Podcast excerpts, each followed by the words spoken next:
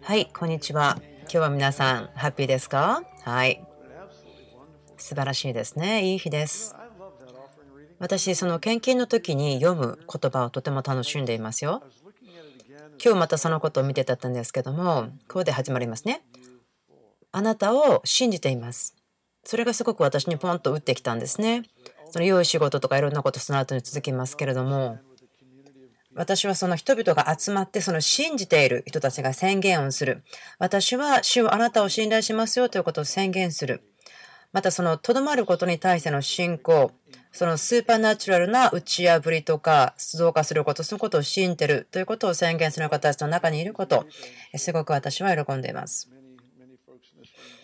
もちろんですね、え今すごく忙しい週をそれぞれが送ってると思うんですけども、先週ですね、すごい、えいろんな話も聞きました。そしてカレンダーを見たんですけども、えあと1回日曜日他のとこに行っていたら、あとはずっと私ここにいることができます。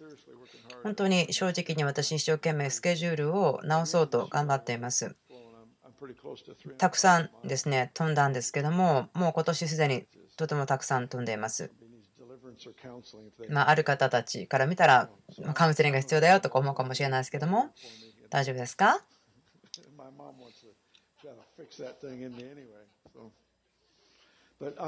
はい、本当にそう思ってるんですね。多分来年はもっとこのしっかりとあんまり旅行しすぎないようにしたいと思っています。その理由があるんですけども、私が感じることがあります。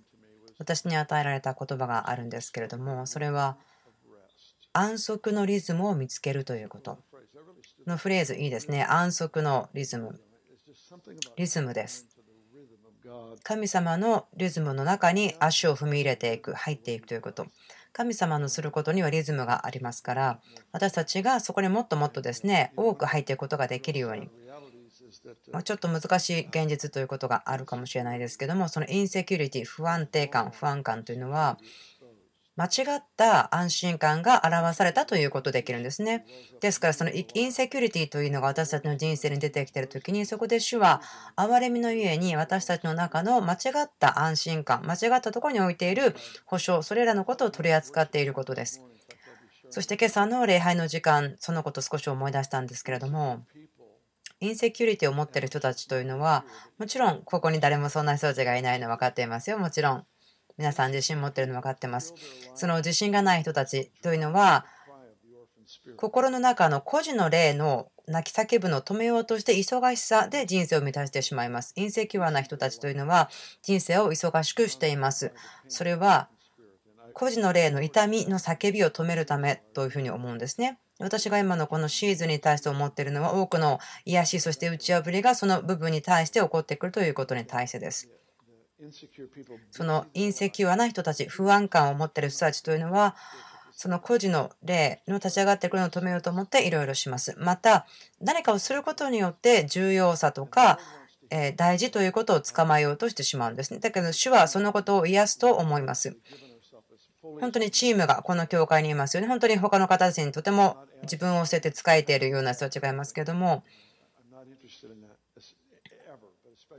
本当に特に今日言いたいのは、私たちが自分たち自身をこの町とか国のために捧げる、そのことですね。本当に自分たちができることをやってきましたけれども、いろいろな場所で働きをしたりしていますけれども、しかし、でもこのモメンタム、ムーブメント、私たちがここで作らされているものがありますけども、でもすごく私がはっきり分かるのが思うんですね。私たちのチームというのは、安息をするということのリズムを学んでいるということです。私たちが神様が私たちにくださったしなければならないことを広げすぎてしまう、その overextend、広げすぎてしまうということをしないように、私たちの仕事のために私たちがアイデンティティを受け取る、それではないようにしているということです。そのアイデンティティというのはイエス・キリストご自身からもらうことが最善ですから。その illustration、前にお話ししましたけれども、例えばこのようであるならば、私たちはアイデンティティのためにパフォーマンスをしますね。それによって受け入れられますから。でも、御国は違うんですね。違うものがあります。それはパフォーマンスから来るのではなくて、そのシフトが必要ですね。移行が必要です。私たちそのこと今もちろん分かることできますし、多くの方たちもですね、そのことがここに深く入ってると思うんですけれども、自分が思うんですね。私の人生の中で、その復習というか、リビューですね。それをしなきゃいけない。見直しが必要ということがあります。例えば、許すということに対しても、私はいつもそうしようと思ってるんですけど、先週聞いた許しの話を聞いたときに、あ、またこれを聞くこと必要だなと思いました。以前はそんなこと思ってなかったんですけども、とても人生で重要なことだと思います。その主が私たちに語っていることと思うのは、ありますけど、40日間のその断食ということ終わりましたね。本当に主を感謝します。何週間か前ですね。本当にあのフードチャンネル、料理番組を見るのに本当に疲れちゃったんですね。もうなんか生きていくためにそれを見なければならないという状況だったので、ですからいっぱい見てしまったから、そのもうお食事の献立、それはもう一生分ぐらい考えることができるでしょう。これはちょっと、まあ、告白というかなっちゃうんですけど私は断食をするとでもその料理番組見ているんですね。見てしまうんです。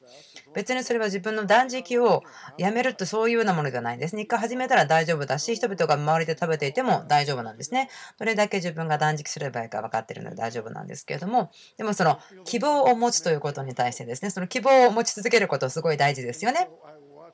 ですから私は料理の番組を見てしまうんですね。いろいろなショーを見てしまいましたけれども。今までの人生で見たことないような料理番組たくさん見ました。本当に素晴らしい番組がたくさんありますけど、多くの油注ぎがそのショーの上にあると思いますね。そのショーを見てですね、なんか、あ、これはいいなという思いがやって、通信販売でフライパンを買ってしまったり、本当です。これは、はい、すいません。私の告白の時間になりますけど、私は多くのものを買いました。私が断食してる時に、私は、まあ少なくとも、本当に正直ですよ。嘘ついてないですよ。別にこれ話すこと嬉しくないんですけれども、もう大体最低でも20冊ですね、料理の本をこの断食の間に買ってしまいました。そうです。そうなんです。Amazon.com は本当に私が大好きなはずですね。その本の通信販売をしてますから、ああ、その、あ、これを見たら、あ、買わなければならないと思ったんですね。もう自分がこの40日間の断食が終わった後、新しい人生の時からこうしようと思っていた。本当に笑ってしまいますよね。そしてまた、そのディープフライヤーですね。その揚げ物に対して自分たち信じてないんですけど、それでも買ってしまいました。そうなんです。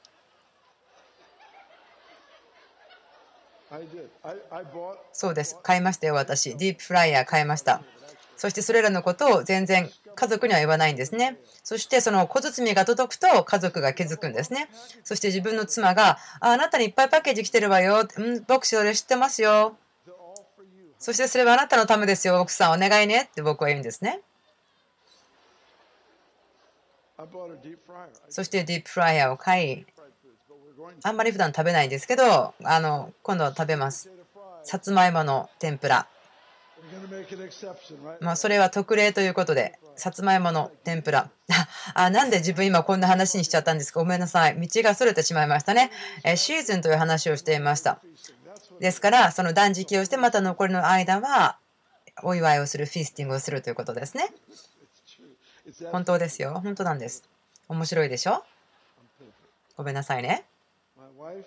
私の妻は笑うんです。私を見て笑うんですね、妻が。そして彼女がその料理の本を積んでみて、はははって笑って、そして彼女はパンを焼き始めるんです。彼女が昨日焼いたパンのことをちょっと今考えてるんですけど、もうそのなんか天国の幻の中に入っていけるようなものでした。40日間。断食は終わりました。そうです。そして今日からクリスマスのシーズンぐらいまでだと思うんですけども、ボブ・ハートリーさんという方と話をしたんですね。まあ、過去何ヶ月かもあったんですけども、このような印象をもらいました。教えてることがあるんですね。そのジャック・ヘイフォードさんの教えなんですけども、多分35年ぐらい前に聞いた方がある方もいるんですね。ジャック・ヘイフォードさんのリーダーシップのカンファレンスでえ先週話をする特権が与えられたことを感謝しています。自分の両親にとってもとても大きな影響を与えた方たちですから、本当に私も、私にとっても本当にヒーローだと思うんですね。そして私のお父さんが生きているならば、なんかその、私のお父さんだったらあなたのバージョン、私のバージョン違うねと思うかもしれませんけれども、彼がこの話をしたんですね。彼女、彼がその娘さんと何年も前ですけど話をしていたそうですね。彼が旅行に行こうとしていて、スーツケースを詰めていて、で、そのスーツケースを置いて、多分娘さんですね、8歳から10歳だったと思うんですけども、こう言ったんですね。ね、もしあなたに湯船があって、そして湯船の中にちっちゃな船があったら、その船の怒り、アンカー、それはどれぐらいの大きさが必要ですか？というふうに聞いたんですね。そして娘さんは多分これぐらいじゃないかなと言った。そしてジャックさんはまたこういうんですね。じゃあ例えばもっと船が大きくなって言ったらばその怒りの大きさはどうなるのかなと聞いたんですね。もちろん彼女はその手でこれぐらいじゃないかなと指し示したはずですね。またこう言うんですね、お父さんが。じゃあ例えば海とかまたその湖の中に船を持っていったならばどうなりますか？なぜならばそれは水も大きくなるから船も大きくなりますよと。また波も変わってきます。そしたらもっと大きな怒りが必要だよねとなる。で多分彼女はですね、本当に大きな船の海の中だったら大きな錨がいるでしょう。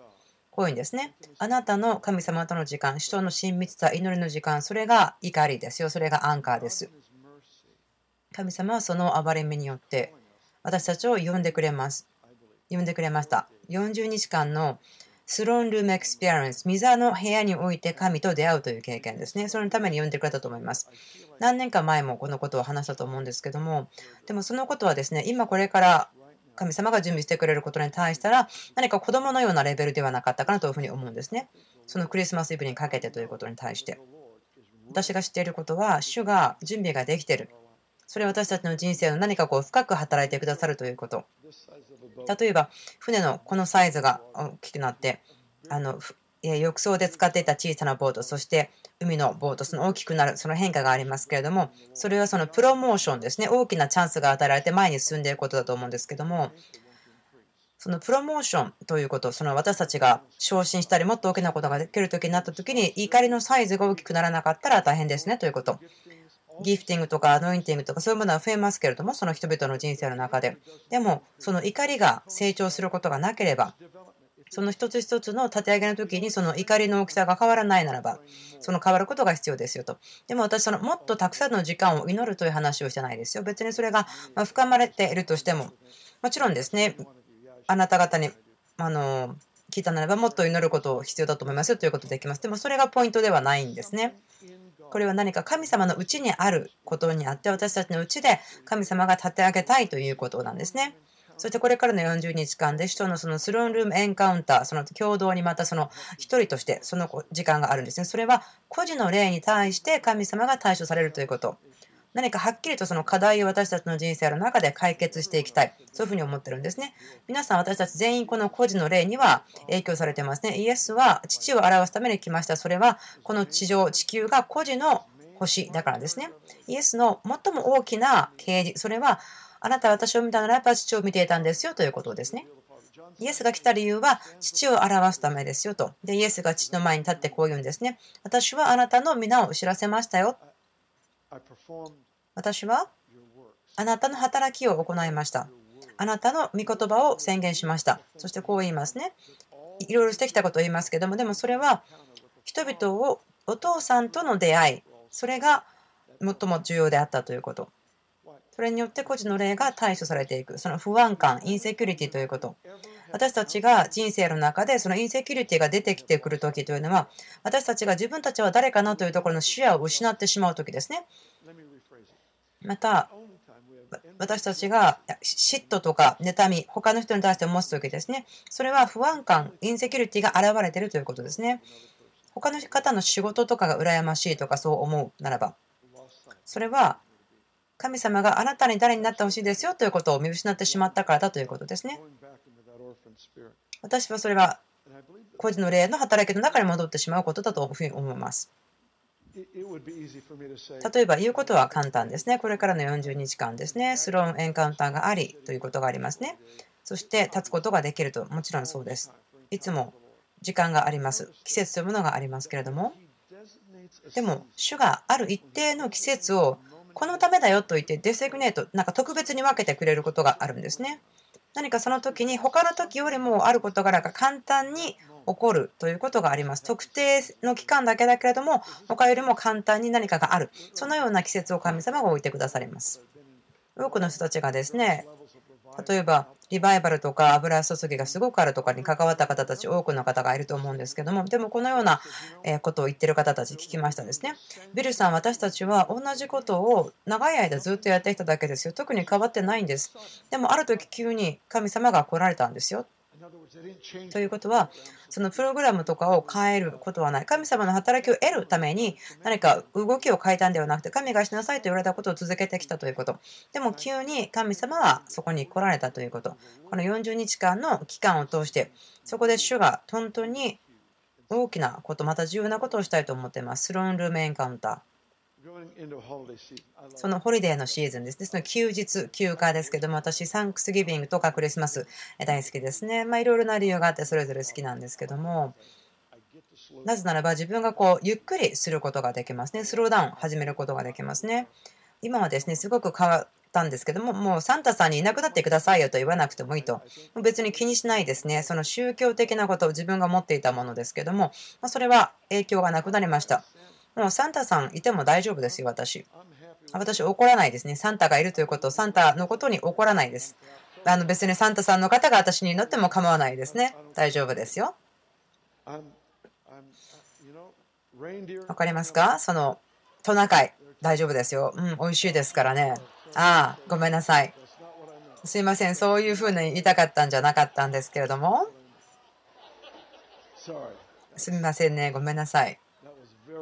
あのちょっと口が滑りましたね。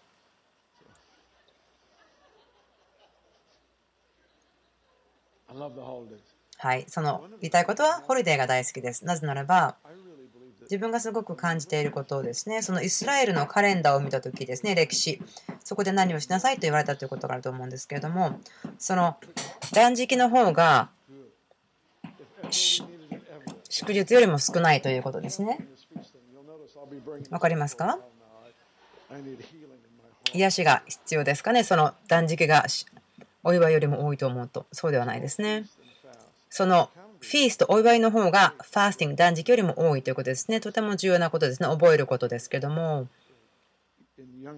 その自分が若い時にはあまりそのことを考えなかったんですね。そのある一日が他の日よりも重要ということはあまり考えなかったんですけども、でも主は何か違うようですね。自分がその神様の方に適応していくことを学んでいます。そのホリデーシーズンというのはすごく重要なんですね。お祝いをするのがとても重要だから敵がそのことを忘れさせていきたいんですね。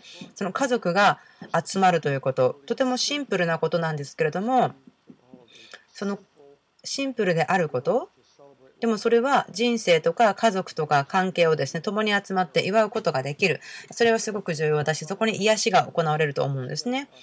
はい。聖書を開いてもらえますか？詩篇の68編ですね。そこを話をしますね。少しいくつか聖書箇所を話しますけれども、もちろん私の一番好きなですね、えー、聖書、詩篇のところですけども、多分これが私の一番好きなとこだったとこじゃないかなとも思うんですね。よく教えたんですけども、この67編、よく教えましたね。どうか神が私たちを憐れみ、祝福しみかを私たちの上に照り輝かせてくださるようにと。これはあなた方がなんかこう道にあるサインのように神様の光を輝くと。そんなことすごく大好きだし導きたいと思っています。そして聖書でパウロも言ってますけども、私たちは生きた手紙ですよということ、このメッセージを私たちが運んでいますよ。この石の心ではなく肉の心に書かれたその手紙が私たちですよというふうに言っていますけども、この68編のところですね、私のお父さんが教えたところなんですけども、37、8年前になるかもしれないですけども、多くのことを教わってきました。少しだけですね、読みたいと思います。一節。神を立ち上がってください。神の敵は散り伏せよ。これですごくはっきりしてるんですけども、敵は、神は敵というのに対して問題はないんですね。もう一回言いましょうか。神に対して脅かしを与えるような敵というのは存在していません。もちろんですよね。力とかいうものありますね。クラブの力というのは存在していて、いろいろなところにいますけれども、戦いが起こっていますけれども、でもそこでコンテスト、比べている競争にはなっていないんですね。コンテストはないんです。なぜならば、その霊的な戦いということがあるというのはこの理由なんですね。神は契約を立て、ご自身と共にですけども、それはこの星を作り、人が治めることができるためであると。そして人がその働きに対して失敗した時に神ご自身が人となり、その権利を取り戻し、また正しく行うことをように書いてくださった。その時からいつも衝突はありますね。人類、人の種、子孫、そしてまた悪霊の領域のその衝突、コンフリクトは起こっています。ですから悪霊の領域というのは、決して今までも神の敵というか脅かしではなかったし、これもそうなることはないですね。その敵を打ち負かすということは人々がキリストの勝利の中に歩くためのものですね。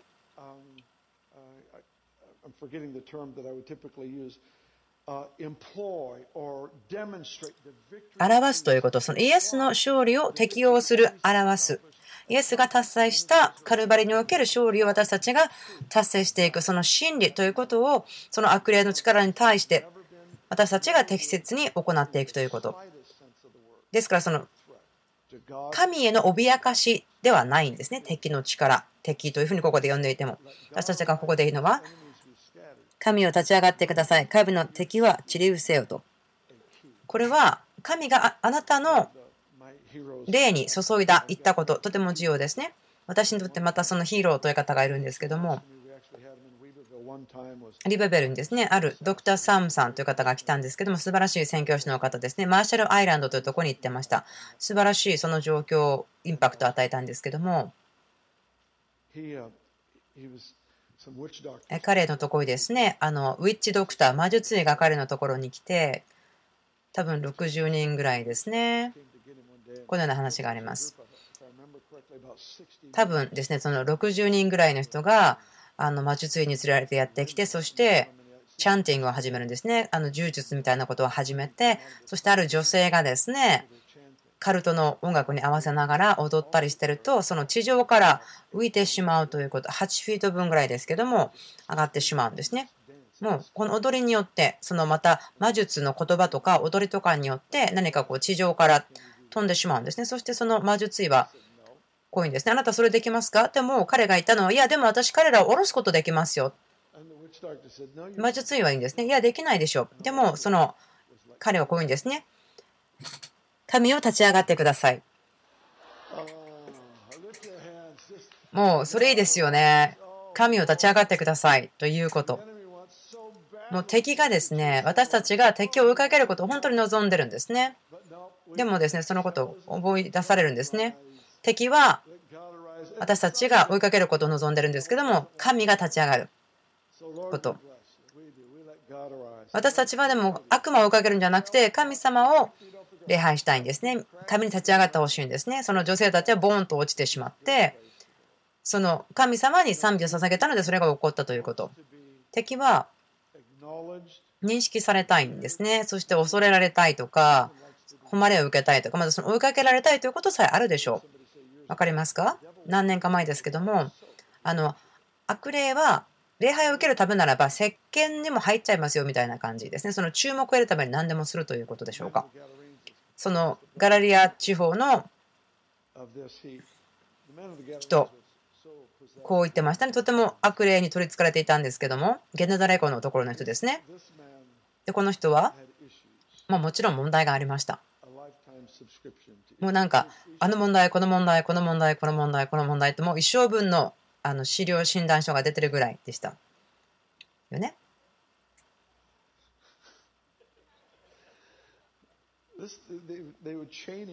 そしてその村の人はその男性を鎖でつないでいたと書いてありますね。その服を着ることもなく裸でいた人と書いてあります。でもイエスがそこにやってきて彼を自由にして悪霊たちをこう言うんですよね。私たちをこの地域から出さないでくださいと。なぜですか？その悪霊たちというのもそのテリトリー、領域、またその地理的にここにいなさいというふうに彼らのボスから言われているんですね。悪霊の領域のところで言われているんです。まあおかしいと思うんですけども聖書こう言ってますよね悪霊たちは乾いたところを探すと書いてありますでもイエスはですね悪霊たちを豚の中に送ったんですけども豚たちは水の中に入ってしまったから溺れてしまいましたその乾いている場所だった豚、でもそれは水の中だったんですね。まあ、どのように影響があったのかわからないですけど、ちょっと面白いなとちょっと思うんですね。神様のユーモアということだと思うんですけど、ちょっと楽しむこと必要ですよね。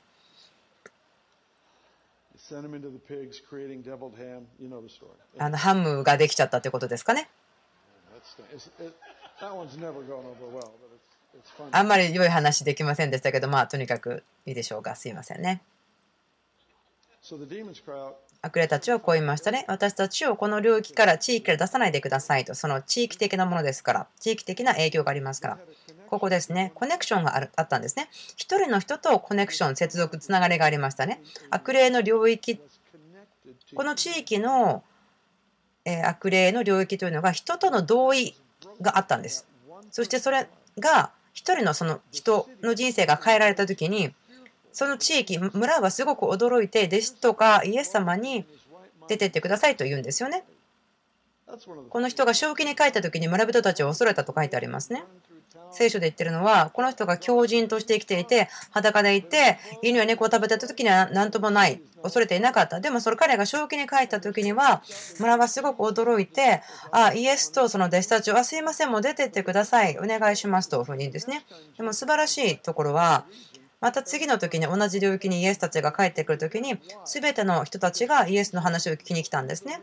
それはイエスがここに入ってきた時に前回に何かその力とか権威とかと何かこう喧嘩をしようと思って入ってきたんではなくて傷ついた人、壊れた人に対して使える働きをすると思って入ってきたんですね。悪霊というのは人々の痛みとかその問題、そういったとこを通して地域に対して働きをしようとしますけれども、でもその人が自由にされた時にもうそのアタッチメントつながるところがなくなるんですね。その一人の人が1時間ぐらいで救われてそしてまた町に送られて彼はここで証を持っていました。イエスは彼を返したんですね。何かイエス・キリスト伝道集会何かそれの担当者みたいな感じで送れましたけどもで彼はですねイエス様に従いたかったけどもでもでもイエス様が来ないでねっていうふうに言ったんですね。でも弟子たちは、いや、この人もうちょっと私たちと一緒にいた方がいいんじゃないですかと思ったけども、でもイエスはここでもう完全な癒しと解放したんですね。私がこの話がすごく好きな理由はあるんですけども、あることたちは、あの、質問するんですね。その私たちの高校生の場所の中にあるその、え強い要塞をどうやって壊すんですかと、もちろん祈りですけども、でも私たちがたまにしてしまう間違いは、あの人々の癒しの方を見るんじゃなくて悪霊を縛ったりなんかする方を見てしまうということですね。悪霊を探しに行かないでその傷ついたりとか壊れた人たちを見てあげることによってあなたはその悪霊を思い出すことができますよ。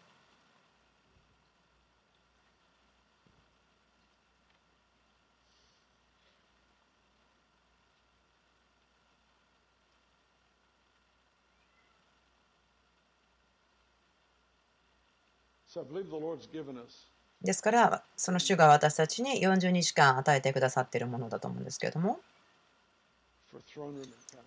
スローンルームエンカウンターがありますけれども、神が立ち上がり、そして敵が散り失せるということ。悪者どもは火の前で溶け去るろうのように、神の見前から滅び失せよと。神様の許しのゆえにですね、それはイラストレーション。悪霊に対する戦いのイラストレーションです。あなたのご近所ではないですね。あなたのボスはアンタイクライストではないですよ。パストラルスタッフの方、どうぞ聞いてくださいね。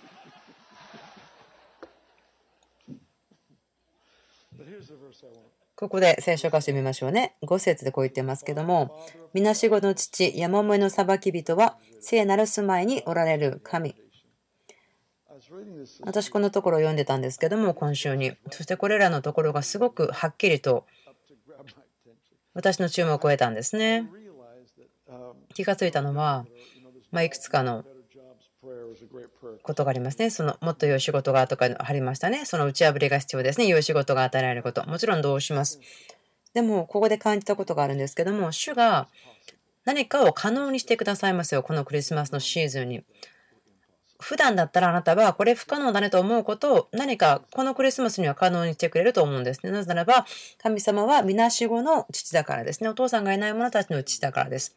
そしてやもめの裁き人を守る人たちであると。あと少しだけ話して終わりたいと思うんですけども、6節ですね。神は孤独な者を家に住まわせ、囚われ人を導き出して栄えさせる。導き出して栄えさせられるとありますね。囚われ人。囚われている、その縛られている人を豊かにする、繁栄すると書いてありますけれども、縛られているもの、囚われた人を栄えさせる、繁栄させますと書いてありますね。ここで言われているのは、2つの例えだと思うんですけれども、まあ、典型的にあなたがこの、あえっと、詩篇ではなくて、信玄で書かれていると思うことだと思うんですね。2つの真理。そしてそれがつながっているよということをここで表そうとしているように感じます。囚われている人を導き出すと、そしてそれを栄えさせる。特にその人々、囚われている人、束縛にいる人たちですね、縛られているものを自由にしますと。縛られているものを自由にします。解放します。囚われてる人をもうそのもうこれは絶対囚われ人ではないというところに移すことができる。それが繁栄する、栄えるということでしょう。例えばこのようなことをですね、聞いたならば、例えば借金がある人が、またはその貧しいところにある人が、本当にお金がゼロだよという人が、が繁栄するということ。でもここに2つの領域があると思うんです。それがこうつながってると思うんです。私が見ることすごく必要ですね。この2つの領域がとてもつながってますよということ必要です。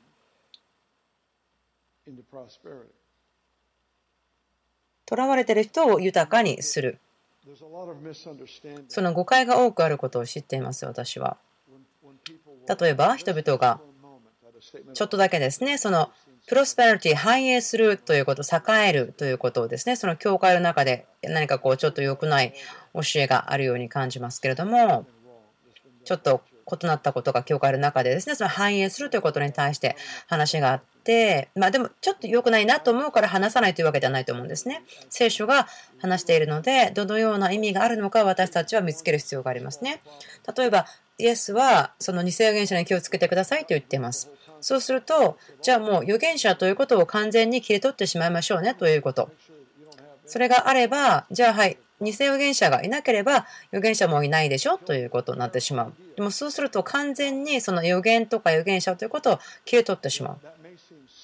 まあ、それは安全なように見えるかもしれないですけれども、でも神様が私たちに対して命をもたらそうと思っているところから切り取ってしまうということですね。その subject、そのこの話題、この言葉、この部分、働き、それを切るということはないんですね。それは私たちの、まあ、贅沢なことではないんですね。神様が言われたんですから、それを選ぶ場合ではないというか、これは選んで、これは選ばない、そう言ってる場合ではないんですね。神様が導き出しますよって言ってますから、そうなんですね。栄えさせますよと言ってるからそうなんです。私、正直に信じていますけれども、例えば、聖書こう言ってますね。私が聖書を見たときに、何かこの聖書箇所が他のところにあの接続してる、コネクトしてるな、つながってるなと思うと、そこに印をつけるんですね。ま時々これらの2つのことがですね、たまにしかですね、あんまりその他のところと結びつかなくてもたまにそれをしますね。囚われ人を導き出して栄えさせる。ヨハレの2のとこですね。こう言ってます。あなたをすべてのことの中で反映させましょう。あなたの魂が反映するように全てのものが栄えますようにと言っていますから、見えるとか感じるとか味わかる、見える、そのような領域ですね。そのような祝福。それが私たちの中側、内側がどのように祝福されているかということとくっついていること、つながっているということ。例えばその関係、あなたの人生の行為とか。例えばあなたがどのようにして仕事をするか、あなたの創造性とか、あなたのご近所における営業力とか、それらのことですね。それらのことが反映するということ。そして健康もそこにつなげてみてください。あなたの健康が、あなたの体が、魂が反映するように、あなたの内側が健康であるようにと。そのインセキュリティまた忙しさとか、それをすることによって自分が重要性を感じてしまう。それらはですね、私たちの人生をすごく台無しにしてしまうんですね。私たちの人生の中ですごく大きな危険性があると思うんですね。忙しさというのが私たちのアイデンティティを壊してしまうんですね。あの誤解をしてほしくないんですけども、私たちこのお家の家族として言いたいことがあるんですね。私はすごく感謝してます。ここで起こっていることを見て、その奇跡とかいろいろ起こっていますけども、すごくワクワクしていますね。人生が変えられていくことを見て感謝してます。あなたが与えているそのインパクトですね。町が受け取っているそのインパクト、感謝しています。人々が与えられていること、物事が変わっています。すごくドキドキしていますね。この勢い、流れ、ムーブメントがありますから、他の街をも影響しています。感謝しています。例えば敵は私たちを止めることはできないので、私たちがやりすぎるようにですね、こうトリックを仕掛けてくるんですね。私たちが忙しくなりすぎるようにトリックを仕掛けてくることがあるんです。その豊かさを持つ、そのたくさん与えることができるということ、それはとても重要ですね。でも、与えすぎてしまう。与えて与えてというばかりでは、こういうこともあるんですね。聖書はここで2つですね、まあ、例え話というか言っていますけども、あなたの食べるべきパンをまいてしまう。種をまくのではなくて、あなたが食べるべきなパンをまいてしまうということも可能ですよと言ってますね。でもそれは種を食べるのが賢くないようにパンをまいてしまうのも知恵のないことですよね。ですから、やりすぎてしまうこと、頑張りすぎてしまうことというのは可能なんですね。皆さんに理解してもらえるといいなと思うんですけれども、私たちは、私が信じていることですけれども、そのインセキュリティ、またその孤児の例というのが、まあ、その理由だと思うんですけども、人々が人生にいろんなことを足してしまうというか、やりすぎてしまうということですか？その彼らが自分が重要であるということを感じることがもう本当に必要だったので、いろんなことをやりすぎてしまう、いろんなことに走ってしまうということを見てきました。本当に正直になることですね。例えば、一番は神様ですけども、あなたが必要見なければならない人の一番は誰ですか？あなた自身ですね。とってもクリスチャンっぽくないんですけど、でも実はとてもクリスチャンなのでミスしてしまうんですけども、あなたは他人のために燃え尽きてしまうべきですか？そうではないですよね。飛行機に乗った時にですね、あの安全の、え少しビデオクリップがありますけども、そこで言ってるのは、まずあなたがマスクつけてから他の方にお願いしますと言ってますね。パウロも言っています。手も手に教えていますけれども、まずあなたとあなたの教えをしっかりやってくださいと。あなた自身の健康とか、あなた自身の感情的なその倉庫、それがちゃんとありますか？あなたのしっかりと必要がありますか？そして溢れるほどに行きますか？と神様との関係から溢れるほどにと行きますか？そうではないでしょうか。自分が持っているものをしっかり持っていないと他の人がたくさん与えられていることをお祝いすることできないですね。ですから自分の人生、自分の個人的な人生ということに対して私の責任を持っていることとかいろんなことがありますけども自分それをあの作るわけではないんですね。それスケジュールまた賜物関係なんか重要だからそれをしましょう。重要性を感じるためにこれをしましょうということを始めてしまったら自分がもう命が縮み始まっていることだと思うんですね。アイデンティティはアクティビティから得ることはできないんですね。何があっても私たちは受け入れられているというところに私たちのアイデンティティは立ちますから。その40日間ですね、エンカウンターのシーズンがありますけども、本当に期待してます。私はとても準備できてますね。どうぞ手を置いてくださって準備できてますと言ってください。主イエス様。あなたは全てのことを回復してくださる方ですから、あなたが私を幸せにしてくださいました。本当にハッピーですね。私がそれを受け取れる以上にハッピーです。そしてそれをはいと言います。ですから40日間のエンカウンターに対して、私の中のどんな小さな孤児の例であってもそれを出してほしいです。そしてお願いします。私がその豊かに溢れる出るところから生きることができるように、天のお父さんの腕の中から生きることができるように。えっと、最後にこの一つだけしたいことがあるんですけども、主がこの孤児の例ということですね。それをすごく癒してると思うんですけれども、もしここでですね、ダニーさんが言ったらばビデオとグラフがあると思うんですけど、それがあったら今日は教えることができないですね。もしビデオとグラフがあれば教えることはできないと思うんですね。そしてその来週は忘れてしまうのではないと思うんですね。だから皆さん、イマジネーションを使ってくださいね。その個人の例は癒されます。そうすると関係に影響を与えます。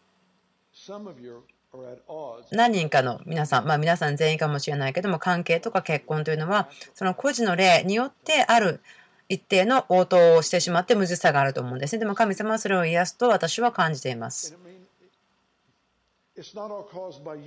あなたがま理由というわけではないと思うんですけども神様が多くの場所ですねその家族とか友達関係に対していや触れてると思います癒してると思いますそしてまたその普通ではないえ経済のリリースがあると思うんですね。ある方にとっては経済が与えられる。またはある方にとっては今までやったこともなかったほどに使う必要があるということですよね。でもこう言うんですよね。あ神様、イエス様お願いしますと。本当に驚くことがあると思います。もういろんな、あどうしようということになっても、もちろんあイエス様お願いしますということできますよね。その関係ですね。またその健康ということですけれども、健康という領域に人々が入っていくことも感じますね。なぜならば、主はこの孤児の霊に対して触れることができるので、またそこで癒しもあると思っています。ベニーさん、お願いします。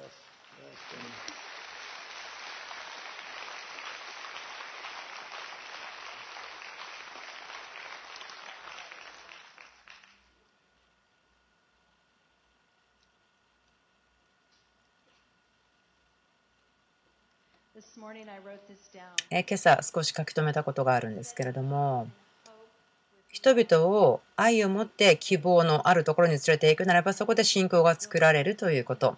でビルがここで何を話すか分からなかったんですけどももう一回読みましょうか。人々を愛と一緒に希望のあるところに導くならば信仰を作ることができる。えその40年間ではなくて、まあ、それでも いいかもしれないですけども、あ、お願いします。40年間ですね。私、いいですね。サインしてください。 sign up しましょう。40日間の、えー、 throne room encounter ということに対して、 mediation という言葉を聞き続けていますね。 mediation ということは会うという意味なんですけれども、このまあ、会うこと、 encounter というのは会うという意味なんですけども、私たちみんなが祈ることは、それは神様との愛のエンカウンター、愛を持って神様と会うことができる。神様の愛との対面ということ。その愛をリリースしていく祈りがありますけども、愛をリリースするということ。私はある方とお友達になるというですね、とてもあの光栄な特権があったんですね。バグダッドで平和の人と呼ばれている方、アンドリュー・ホワイトさんという方ですけども、素晴らしいピースメーカーなんですね。彼が私、ノーベル平和賞をもらうべきだと本当にそう思うんですね。また、彼の本を読んだりしていますけども、バグダッドからですね、何日か前に、え電話をしてきてですね、彼は、えイギリス出身ですけども、大体バグダッドに住んでいて、そのグリーンゾーンの中で、教会やまた、え個人で働いています。で、彼が電話でこう言ったんですね。私、アンドリュース、あなたのために祈ってるし、イラクのためにも祈ってますと。でも私ができるのは、その神様の愛をリリースすること、神様の愛をもっともっと流れて解放する。そして希望とまた愛が流れていくようにと。そのアンドリューさんはいろいろな違う種類の人たち、その敵対してる人たちのそれぞれの友達をしています。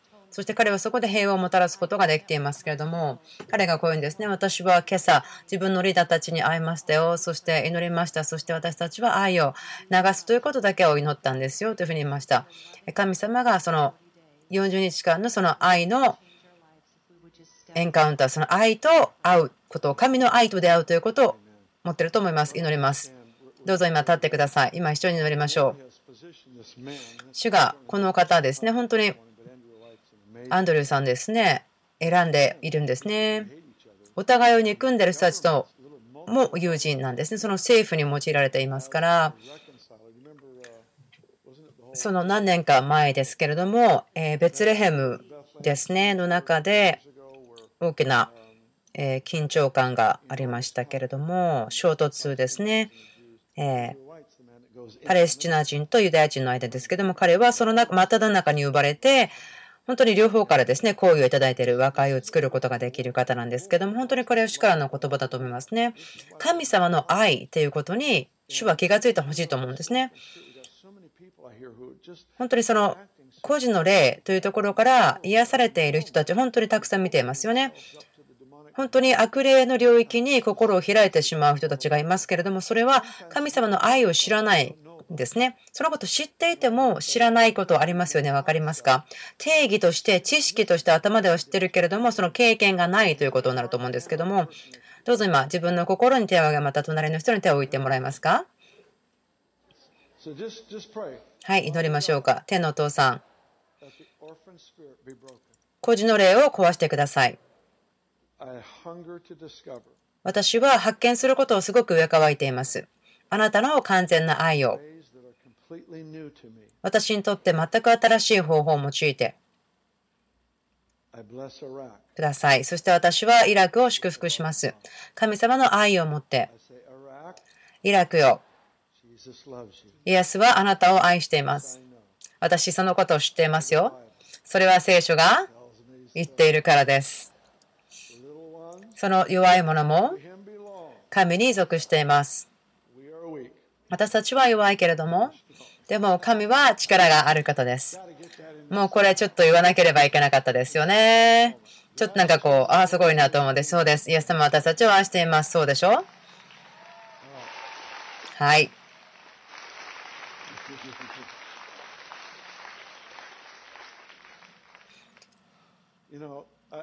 わかりますか？その希望を感じてほしいなと思うんですね。すごくワクワクしています。そのシーズン、何が起こるか、起こっているか、とてもワクワクしています。ここで一つのことがあるんですけど、やってみたいことがありますね。この部屋にいる人ですね、仕事が欲しいなと思ってる人、それをクリスマスイブまでにもらうことができると思うこと。とても実際的ですよね。まあ、ある方たちはですね、それをやってみたんですね。その教会の中でですね、まだ雇われてない方たち、やってみたそうですけども、何かそのエンターテインメントのところに行きたい方たちがいたけども、雇われてない方がいたというのがあったんですけど、実際にそれが与えられたという方たちがありますから、